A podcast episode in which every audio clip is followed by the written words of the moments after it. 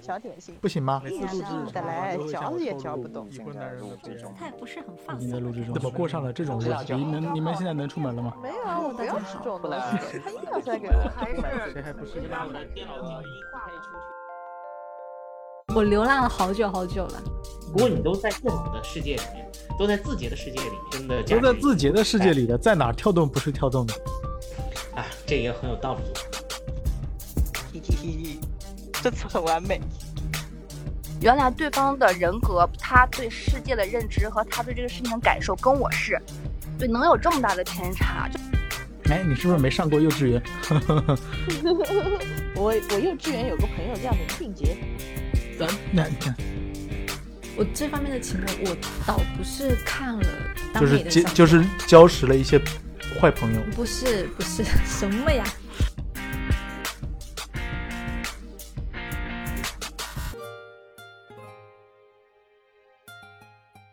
？Hello，大家好，欢迎收听这一期的虾讲 FM，我是大鱼，我是小兔。哎，我们又坐在了陌生的录音设备面前，太久了，这次真的。真的太久太久了，好，多久？我们我们不要回顾过去啊。我们我们为我们为什么今天来录节目呢？因为我们前两天看了今年贺岁档非常好看的一部电影哦，《流浪地球二》。嗯，因为这部电影我们嗯是第二次在我们熟悉的一个电影院看了 IMAX 的场次，然后在一个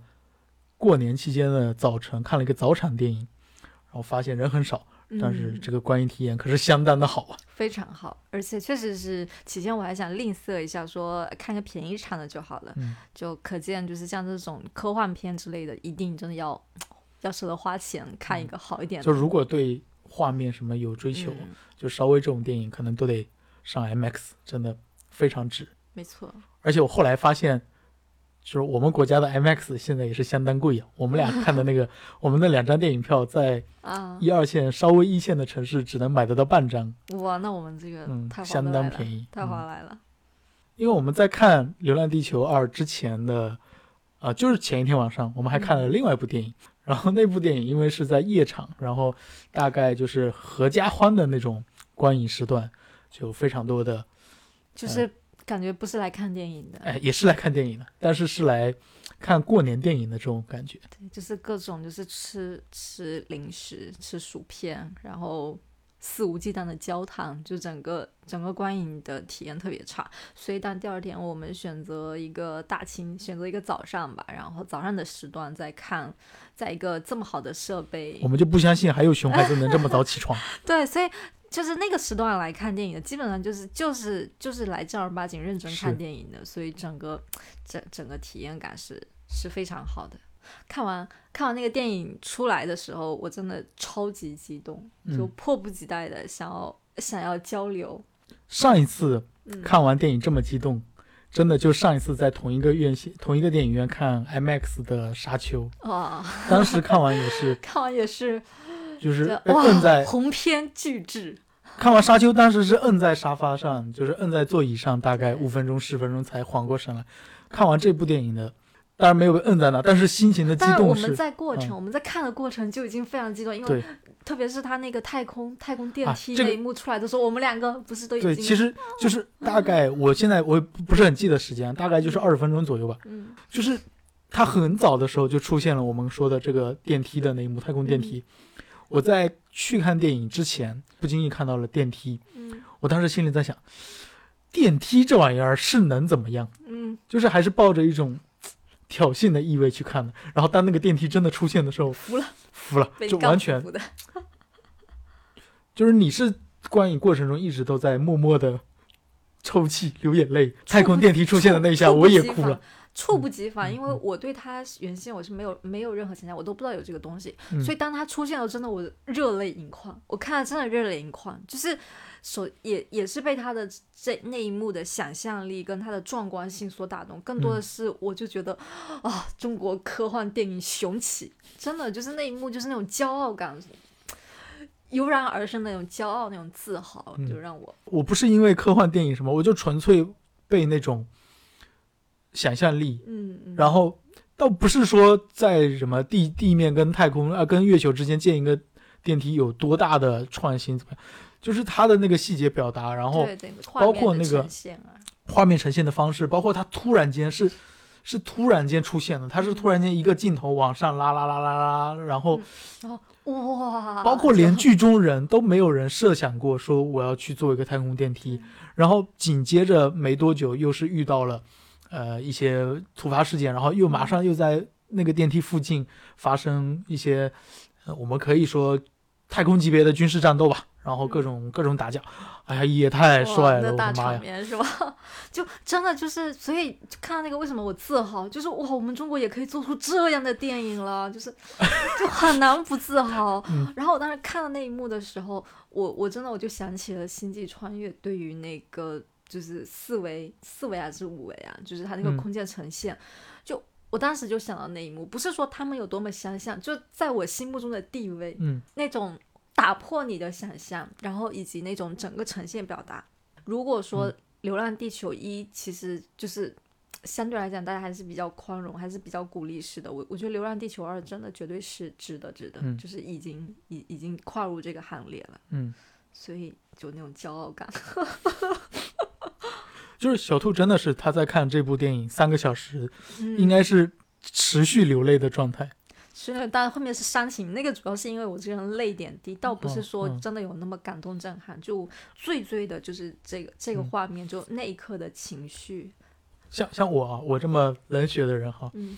看电梯那一幕，但我你跟我说你你也在那儿，我电梯的那一幕真的是一下那个热泪轰轰一下轰上脑门，就是不受控制，然后热泪有滴出一滴。嗯。但是真的到后来，虽然这个这个也有一点，也有看到一些其他言论在诟病这个，就是沙溢的那个五十岁以上的飞行员出列啊，具体那句台词我忘了，哦就是就是到很后面那个，啊我是看两两行热泪滚烫在脸上，然后我没好意思擦，啊是吗？因为我边上那个 那个大哥也开始哭，然后我没好意思擦，然后那个热泪就流到了我的下巴，然后那天还穿着羽绒服，好冷，然后我就不行了，只能擦。哎，我其实当时有一点点察觉，但是我又想到你的泪点应该不至于，因为我不是我是揣着我是揣着手那种纸巾的，全程都在哭。嗯然后当时有想，哎，我是不是要给你一张？但我还想说，以你这种泪点，算了我我当时还有一个想还有一个 OS，就是我要不要找小兔要一张纸？然后我听见隔壁那个大叔，他跟他儿子来看，就是他儿子是呃，挺就不是小朋友了，也是年纪挺大，可能跟大学生嘛。然后大叔跟那他们俩互相在笑对方，都哭了。然后我就没好意思去要纸，然后我就我就手擦一擦好了，就是那一幕。他说煽情嘛，确实也是煽情，他是肯定是故意设计成那样的。对但是真的，你当你看见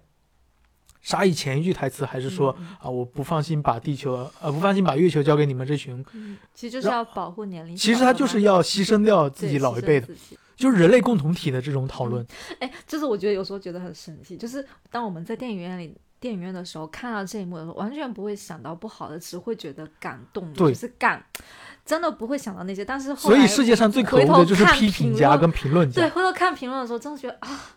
是这样子的吗？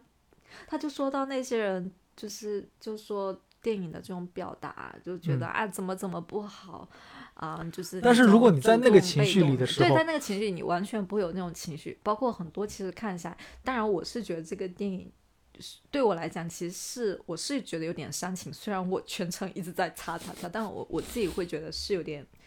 有一点煽情的地方，其实是可以做很好的一些删减的。嗯，嗯，特别特别是其中就是关于在呃李雪健李雪健老师演的那一条，就嗯里边的很多的一些情节，包括在那个联合政府啊，就很多的一些各方的什么，嗯就是较量啊什么的。其实我觉得那一趴是可以减弱的，因为那些较量也没有很精彩。说实在的，就是他。包括他们在上面的演讲，虽然我也在哭，但是我自己是觉得他那些话其实是煽情的话，嗯 他其实并没有讲的非常的能够说服人。嗯就是整体整体从电影我们知道三个小时嘛，嗯对，从三个小时的角度上来说，我觉得他不显得冗长，当然时间确实是很长了。呃，看看的时候确实是，嗯因为我其实起先说三个小时的时候，我想说，妈呀，你最好给我精彩一点，嗯嗯，你要不然真的你个电影三个小时真的是太考验人了。很早之前就看到，呃，导演其实说了嘛，说我们电影其实原计划是两两集上下集，然后还有八十分钟的删减。当时我听到八十分钟的删减，我第一反应是哇，这这八十分钟的删减要是要是全放进去，这不是一个绝佳的导演剪辑版。然后，但是我重新思考了一下啊，就是如果我们按我们现在看到的这三个小时，嗯，再凑近，比如说把它分一半，凑近四十分钟，变成两个小时十多分钟的电影，然后讲上下两集讲这么一个故事，我觉得我觉得没必要。一方面是没必要，其实它的故事是足以支撑两集的，因为它呃有两个很大的事情嘛。没有，但是我我觉得作为电影来讲，我觉得这个一集就够了，就是对不不要不要分那么多。对，就是这变成两集出头的电影，我觉得是有一个嗯导演功力的缺失的，嗯就不是说导演拍的不好，导演这部电影拍的很好，嗯但是它是它是需要恢宏的叙事。这部电影其实没有恢宏的叙事，这部电影有很多恢宏的镜头。嗯嗯，这部电影的叙事还是比较比较弱一点，比较平淡一点的嗯。它不是说不是剧本弱的，不是编剧弱的意思啊，它还是个非常精彩的故事。嗯但是它的叙事不恢宏，它没有那种呃需要上下两集四个小时，然后讲一个呃庞大的庞大的，因为像这一类电影，我们可以讨论，比如说《教父》，甚至呃我很喜欢的《正义联盟》，它有恢宏的叙事，它有恢宏的故事线，然后每一条故事线有恢宏的背后意义。但是这次的《流浪地球二》，它有讲了一个很完整的故事，他有非常棒的镜头，但是他没有恢宏的叙事。嗯所以如果再把它切成两个小时，真的会更显冗长。所以反而现在三个小时的版本已经是取到中间了。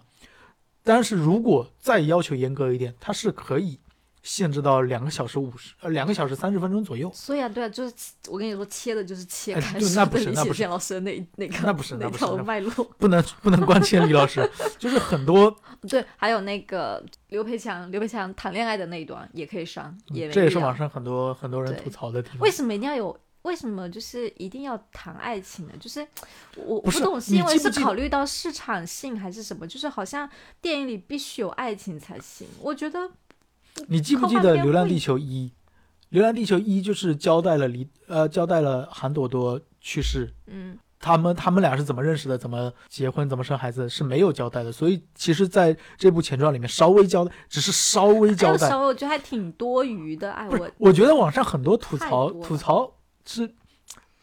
就是喜欢吴京的人是一波，然后吐槽吴京的人就是一波，就出来就是我我没有要吐槽他们，我纯粹就是觉得这个设置，就是说，如果说要剪辑的话，就是这个也是比较冗余的部分。它其实对于对于这里面的任何情绪，就不管你说要恢宏，呃，要温情或者要有思考什么，它没有任何帮助。其实，它他其实我有看到导演不知道什么莫名其妙的在求婚的那一趴里，突然间又好像又要想要搞笑，但是又不好不搞笑，就是没必要。就那个啊，就那一幕，他那个花被被那个坏人踩踩啊坏了，然后突然间要暴起冲出来，搞得呃，好像、我知我知道你说的，搞得很像，就是你不觉得那一幕很像战狼吗？那幕像战狼吗？战狼很像战狼好像没，就是战狼风的搞笑，这就是吴吴京的风格的搞笑。所以我就，哎呀，我也不是替吴京，不是替战狼辩解哈，因为替战狼辩解现在有点有一点点某种角度的政治不正确，但是我觉得这个是吴京风格憨厚憨厚直男的幽默感，这可能这这个可能这种幽默感现在没有什么市场这。是导演他哦不不。这个是导演做的，我觉得导演这一幕就是在 copy 战狼的这种风格。好，不要吧，他就是啊，这一这一小段就是啊，就是那种有点莫名的尴尬的就搞笑。是就是非常的突兀，因为我觉得这一段跟电影里所有的气质都不匹配，我就是觉得会觉得很特别是打斗的那段是吧？就很突兀，就是关于他的爱情这个这一趴是完全然后玫瑰花被弄掉的那一段，对啊，完全可以弱嗯化的。而且本身其实韩朵朵的那个演员演的，我感觉她是里边所有演演的里边是最弱的。嗯，嗯，我会有一点出戏，就是我我我是觉得不不够好，所以这这一盘如果说能够做一些删减，然后整个电影我觉得会更加干净。嗯，在看这个电影的过程里边，我我还有一个很直观的那个疑惑，就是那个倒计时的那个设置，嗯，就是我我很少看到，就是说电影，因为一般电影都会喜欢给你设置冲突、设置悬念，就是要给你留下这些，让你自己来发现，对吧？但这部电影它一般它它就会把接下来要发生最大的问题提前告诉你，打在那里，比如说地月球危机。然后什么什么什么危机，然后还距离这个发生还剩多少个小时？嗯，就一段一段一段一段的。我我看到这个的时候想说，哎，为什么他现在就要把底牌直接摊出来告诉你？嗯，你不不让这个剧情自然而然的去发生？你说的是章节的那个每个章节之间，它都有一个相当于小标题，但是是以倒计时的方式出现。但而且这个小标题，小标题是以这个、呃结暴露暴露啊剧情是以结果为小标题，对，他直接就把最大的问题直接甩、嗯甩在你面前，告诉你，哎，接下来地球要地球要发生什么问题了、啊？接下来月球要怎么样了，对吧？嗯其实我觉得是两个方面啊，一个是我觉得导演也是也也担心观众看不懂，就是按他的原来的计划是四个小时的电影，四个小时实在太长了，观众看不看懂一说，记不记得还一说，就是有段落，然后嗯把关键的东西我都给你圈出来，就大概记得发生过什么，这是我觉得这个是怎么说，这个应该是编剧团队花的功夫吧。另外一个，我觉得。因为我们看到的以前看过的大部分的好莱坞电影，它是英国，就是大部分都是一条线或者两条线的因果导向的，就是我完成 A 任务是为了 B，B 任务是为了 C，C 任务是为了 D，就是你可以往回倒推回去一条线。但是我们看到《流浪地球》是一个每个环节其实并不是完成了就可以进行下一步的。对，它其实是突发性的，很多是突发性导致了先要去解决这个问题。对，很多很多都是实验性的，就特别我们印象深刻，比如说炸月球，炸月球原来在那个主线里面是没有炸月球这一说的，嗯原来在花了那么多时间，花了两三个章节在月球上面捣鼓那个，只是为了证明推一下能把地球也推推动，他只是在月球上面先推一下，那花了那么多时间，包括我们前面说的那个呃文系的那段，在联合国里面。呃，在联合政府里面的那些争斗都是为了什么？只是为了能够在月球上面做实验，并且实验来得及。那如果我们一开始让观众没有那些段落，上去就看到那些莫名其妙嘛，那上面搞了那么多，到最后推一下，然后呢就？你是怕观众会着急，一方面是观众着急，另外一方面观众我我是觉得大很多观众会看不懂，就是很多观众会嗯没有那么多耐心，或者说投入的状态没有那么高，然后观影的但环境但我自己会觉得这是一个最粗暴的一个解决方呃案，对，确实对吧？就是你你为了避免这种，或者为了避免自己自己叙事的过程中产生的一些混乱，然后你现在直接就把底牌甩在那里，告诉你，哎，第一张底牌，第二张、三张，直接这样告诉你，我觉得是有点我觉得这个是粗暴的。我我在看的时候，嗯其实是有一点点觉得，我觉得这个导演是，就这个是导演比较，呃你说粗暴也好，我觉得这是他比较谦卑的一种方式，嗯。就是他没有说，我管你观众看不看得懂，你就你就自己看吧。就像就像诺兰那些电影，我管你看不看得懂呢，就是《盗梦空间》一层就是一层梦境、二层梦境、三层梦境，那么多层梦境，我还给你数出来吗？到最后多少层梦境你自己数去吧，就是不可能就那种大导演他。身上带着的那种傲气，不会去做这些事情，所以我觉得这个是导演。你说他他他偷懒，或者说，我觉得我更倾向于是他谦卑了，就是他比较希也不，会是突然，可能我觉得是这样的，是综合各方，可能是最好的一个解决方案，最简、最有效、最对。当我们在把《流浪地球》和一些伟大，就是公认伟大的科幻电影嗯放在一起比较的时候，我其实一直在想区别是什么。其实叙述方式上很大的一个区别就是它不顺，嗯，它有很多的段落。对，就是我们现在回忆起来，我们其实已经好几天前看的了，我们现在回忆起来，我还是能记得一段一段的那种叙我我也。是记得一段一段的，但是像那些伟大的对，它是有一个有一有有一个它是线条式的。记忆下来的，像你在你的记忆里，它是一条它是一条溪流，长长的溪流，然后你有很多可以去发散发散的这种呃小小沟渠啊什么的。嗯但这部电影，我现在想一下，它也是一篇一个篇章一个篇章一个篇章，就很像我们自己，比如有时候在写东西的时候，我我没有办法架构架构好整个大纲大框架的时候，我也会选择一二三。很像我们写作文，没没错没错。然后很像我们考应试考试写作文，然后那个时候老师会教你，为了让阅卷老师第一时间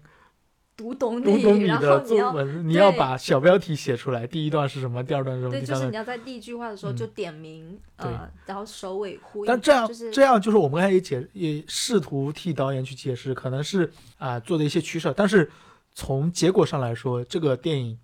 因为我们现在是把它跟那些作品做比较的，嗯就是会导致它有点可惜，就是可以离观众的视角稍微远一点，就是电影嘛，还是哎，反正就是可以离开远一点，离观众远一点。没错，嗯只要你就是这个导演有在真诚的讲故事，我觉得观众不会看不懂的。嗯就是他可能需要一点时间，他需要一点角度。我其实最怕的是那种就是故弄玄虚的导演，非常害怕。就好好好一些片子，你有时候邀请我看，我一看那个，我我我我就觉得不行，我会看不下去，我会很生气。就是非常简单的东西，然后给你故弄玄虚，然后搞得好像自以为很文艺，我这个时候我就会非常的愤怒。这是导演类型不一样，我们不在这里展开，好不好？文艺导演有另外他自己的追求和自己的想象，就是科幻、科幻类型这一类型叙事片，他有他自己要要要做好的东西，文艺导演自己要做。嗯，我们先不讨论这个，好不好我？不觉得，我不觉得跟类型有关，他们都是电影，他们都是作品。啊，其实这两天还看到很多网友啊，大家开始写论文，就是研究 研究《流浪地球》，就是各种呃，包括影评人，然后包括科幻迷啊，当然这个也正常了。我觉得这个现象很好，就是，哎，我也看了很多论文，就是 咔咔看论文，但是我发现有一部分啊，有一部分细心的观众开始二刷、二刷、三刷，然后刷的时候就开始各种抠细节看。呃我不是说看抠细节看不行，就是如果很多观众，很多普通观众，像我这样的写不了论文的普通观众，看这个电影，你看第一遍的时候就为了看细节，然后被细节打动，是很可惜的。就是光被彩蛋打动是很愚蠢的，都不是可惜，就是愚蠢。关注那个小女孩，她到底羊毛衫上面是笑脸还是哭脸？就是这些细节，它是很重，是做的很好，导演花了很多心思，团队做了很多心思，但是他们不是重点。嗯，我想表达是这个，就是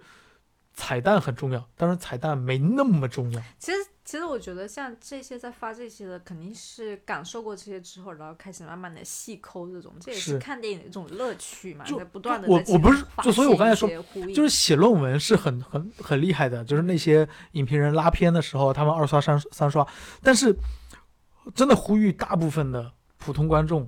就不要专注的看这些细节。包括我以前看什么漫威电影的时候，大家就开始啊，这个电影一共有七百八十六处彩蛋，我真的是这你看啥呀？你能不能 就捡了芝麻丢了西瓜。对，就是你又看，就有很多彩蛋，其实，嗯、你说团队做的好吗？是做的好，但是它真的没那么重要。因为我觉得其实看看文艺作品，它其实就是一种你最直接的感召、嗯最自然的反馈就行了。比如说，因为我看到这一幕，我觉得我想哭，我觉得感动，嗯我就觉得这个就够了呀。因为我觉得大家看看细节是一种风气，就大家觉得我捕捉到了哦更多的细节，我更酷，然后找到是一部分，另外一部分是，哎，我知道这个细节，我看到了，也会觉得很酷。这就是以前说就啊，有一段时间真的很多电影都很喜欢搞彩蛋，搞这些细节，然后让观众去发现这个风气。整体我并不是很并不是很赞同，我觉得这个并不是一个，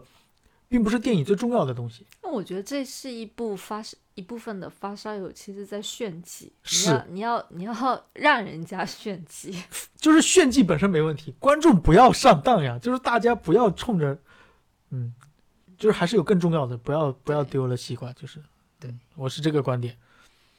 特别是那些 本身就已经不太看得懂的观众，就是你进去光为了看一下小女孩的衣服到底是笑脸还是哭脸，真的太可惜了。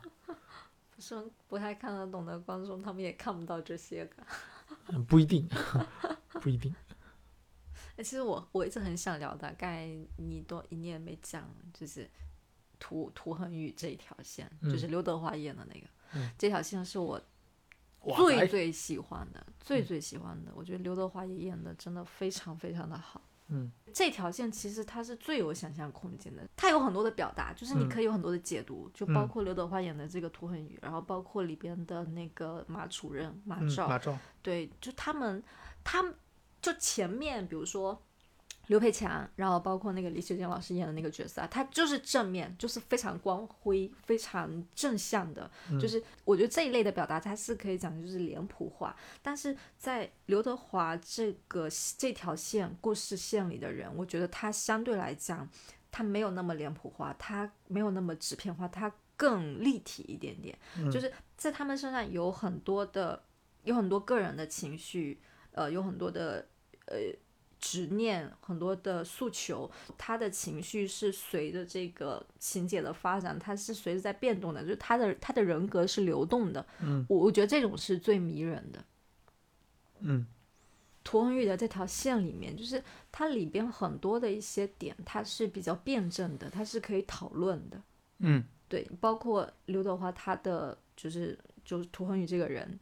对吧？他的执念，他对于他女儿生命，呃，重重新拥有生命，然后包括马照，就马照这个，我我觉得我觉得这个人物还会更复杂一点，比那个托尼显得更复杂一点。他是在黑暗里边，我我说黑暗不是说他坏啊，就是说他是在那个阴影里边，在站在站在黑暗角落里的一个人物，他他非常的冷静。他他的情绪的表达都很少，而且我觉得这个这个演员他的表演方式也特别的有意思，就是他永远是那个最冷静的，讲话语速非常快，然后很平缓，就没有什么很大起伏的一个人。恰恰是这样，我觉得非常可能非常符合我对于这类人群的那种想象，就是那种高智商的，然后他进来，甚至他有时候跟跟人的表达，他还还还有一点小小的腼腆的感觉。嗯对吧？然后就是这样的一个人，他特别特特别适合在那个，因为很很少人可能会注意到他，他站在黑暗角落里，静静的望着所有的人，望着所有的人，然后他他不去不去打断你，但他也不去支持你的这种感觉。嗯他今天他就是把这个选择丢给你，嗯你看你要不要？你要好，那你违法了，但是我也不干涉你。就这这个人，他的他的人格就很迷幻，就非常的有意思，我觉得是。就就就是他是绝对理性的代表啊，他就是他是绝对理性，但是他又有一点点怎么感觉？就是我也说，我看下来我也说不好他是支持还是不支持，因为他没有保留他自己的，他没有保留他自己的数数字呃数据，对吧？但是他其他的行为，他都是在在支持在支持这个研究的。嗯就不管是他给了他帮帮助那个呃涂恒宇保留了丫丫的数据，然后包括后面还还把密码什么都告诉他呀什么的，他其他的所有的行为都感觉他是想要在推动这个事情，所以我有时候在想，是不是作为一个研究者，对于自己的课题，他可能有一种觉得这是他的私心嗯，他的私心，这是他的，这是他倾注的事业，他想要知道他的结果，嗯他是有这种事情，但是但是他他又不保留自己的数据，所以我有时候就想，嗯，就是这种难以捉摸的感觉就很有意思。他是一一以贯之的，就是他对所有的他看待这种理性的人，他看待所有的所有眼前发生的事情都是实验，嗯。他是一个冷静的观察者，他对于所有的事情都是在观察，不管是他的学习、他的呃课题，还是他身边的朋友，但是他对自己，是对他对自己是不做实验的，但是他对其他的所有，他都是一个旁观者，一个冷静、绝对冷静的旁观者，包括他说的，呃，包括我们说的五五零这这个这个系统，嗯就所有东西对他来说，他都是很冷静的来来观察。至于这些个体他自己有没有情感，有没有变化，是数字生命，是真实的肉体也好，都不重要。嗯，他他他不深究不执着这些，但他最后又说啦，就是他他不是不深究，文明是才是真正的文明，所以所以就是正是因为他的他的这句话跟他自己不保留数数据嗯的这两个行为，就让我又觉得，哎，他好像又不完全，对，这个是两个，就是我觉得他作为学者，就是他讨论嗯，就是他他其实他的两面，他的身份的两面对性，一个是他作为学者，一个是他作为他的人类个体，对，就是他他作为学者，他是绝对理性的。他作为人类个体，他是相信人类是需要文明，文明是需要理性，是需要人类。嗯，就那我觉得就很有意思啊，就在他身上有有有这个，就他的身上其实是融合了这个电影里边的两个、嗯。两个视角、两个观察，嗯，在在马照这个人身上，在他学者性的那一面，他他他其实是他也不能叫支持，他就是算是支持吧，纵支持他支持这个数据生命，但他作为他的个人，作为作为人类人类的这个身份，他又是支持，呃，就是嗯支支持就是死了，这个就是死了。对对对，支持人类的就人类的这个文明。嗯，那你呢？你支持哪一个？你说我个人吗？对你个人，你是觉得，比如说，如果说有一天面临这个选择，我还是比较倾向于是《流浪地球》的那个计划。我也想过，我也是，你也是啊？，对，怎么你你你怎么你是怎么看？因为我我就是，所以我觉得这个就是在马照身上的另外一面，他的人类性。作为人类，我就是直觉性的，我对我直觉性性的选择了我要流浪。其实这个，嗯，我一直觉得《流浪地球》就是一个《三体》的缩小版，这篇幅的缩小，然后讨论的话题，但是讨论话题并不完全一致。这个就和降临派还是拯救派是一个意思，就是嗯三体高就高阶文明来了，嗯你是要接受他们的降临，还是你要拯救这个？就是这是不同的两个选择。当然，三体里面有更复杂的选择，不只是嗯 A、B 啊。嗯刘慈欣就会给你一个一贯的是吧？他一贯的呃，人类的宿命，他最后 都会直觉性的选择了，他最他就是给你一些这样的话题，这样的讨论，嗯就是到底你是要要文明，要绝对的文明。嗯，其实数字数字生命这个就是绝对的文明，对，绝对的高科技还是要这个，最人还是追求人性？你是要高科技还是要人性？抽象的就这两个问题嘛。嗯那这个就是刘慈欣一贯的，把这个问题放大到全人类。刘老师又有一种风格，呃，决定的关键绝对不是共同决定，嗯，绝对不是共同决策做出的英明决定，绝对不是民主投票投出的这、结果。所有的决定最后都是一个人手里。三体最后的 开关就是一个人手上握着。嗯流浪地球这边最后的决定就是寄托在两个不确定的人的身上，就是你刚才说的，不管是童宇还是马照，他们两个其实如果他们两个有任何一个人发生了一点变化，对，这最后就是另外一个走向，最后那个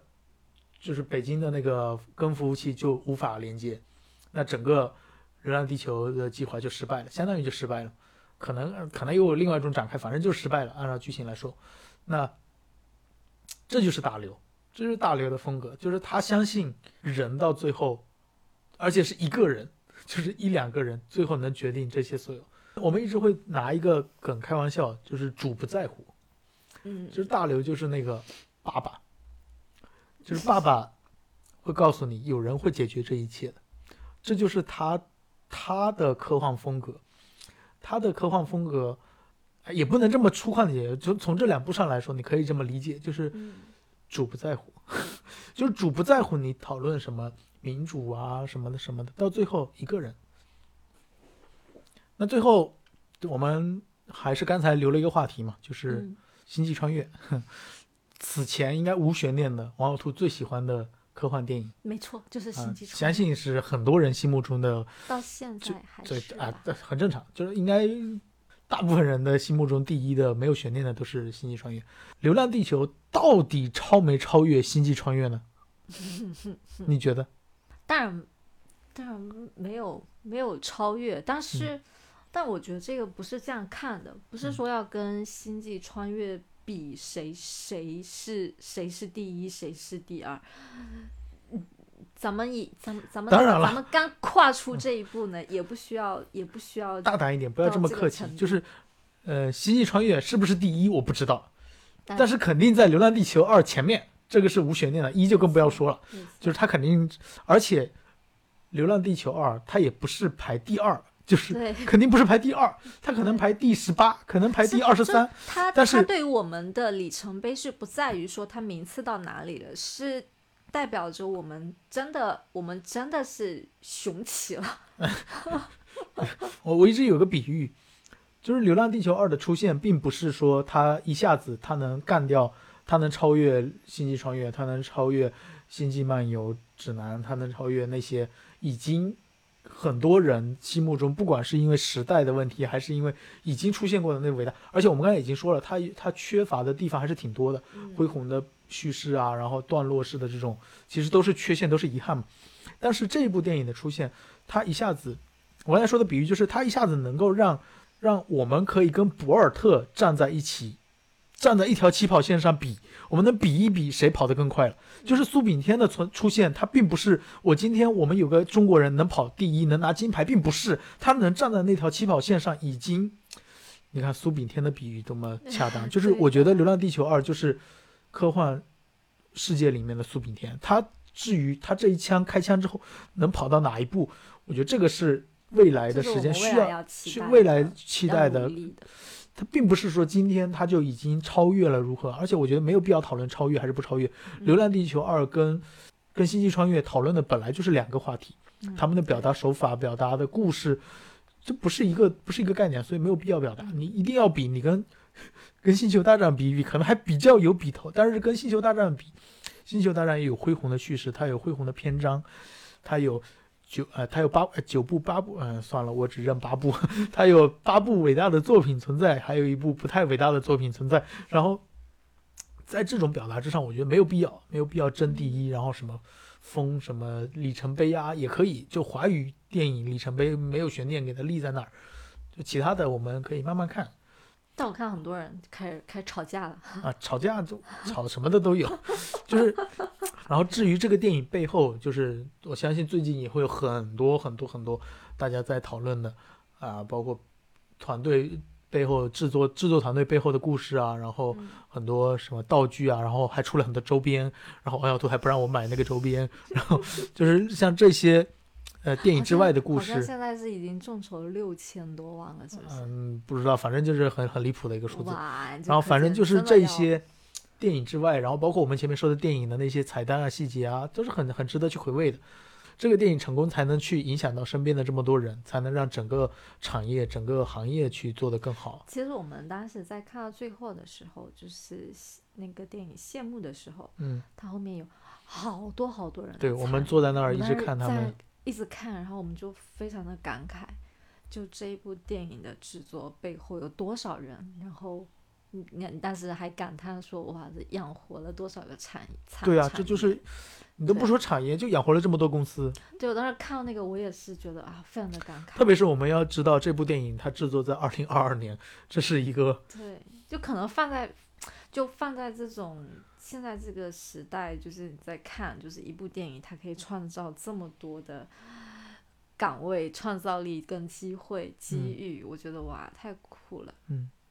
而且它真的非常完整的，好像把里面参与的人全部写出来了。而且我我当时还以为他写说成那样，应该是都写了。应该是都写了，就还蛮蛮少见的。然后，而且当时他电影里边有很多的那种外国的场景嘛，我原来还以为说啊是直接直接 P 的还是什么的呢？因为之前不是说。呃，就可能《流浪流浪地球一》可能太太穷了吧，然后会有这种想法。然后后来看到谢幕的时候，我天，什么法国组，什么哥伦比亚组，什么哪里哪里的组，就各个国家的，然后所有的参演的人也全在上面，那就哇，经费上来了，当然也不是啊，当然就觉得哇，感感感觉好好多人来参与进来，我觉得嗯是开始世界化了吗？倒倒也没有没有没有没有，这样没有不要这样，不要这样。好好看一看吧，值得看哦，好吧，就这样吧，今天就聊这么多，拜拜。拜拜，草率的结束，拜拜。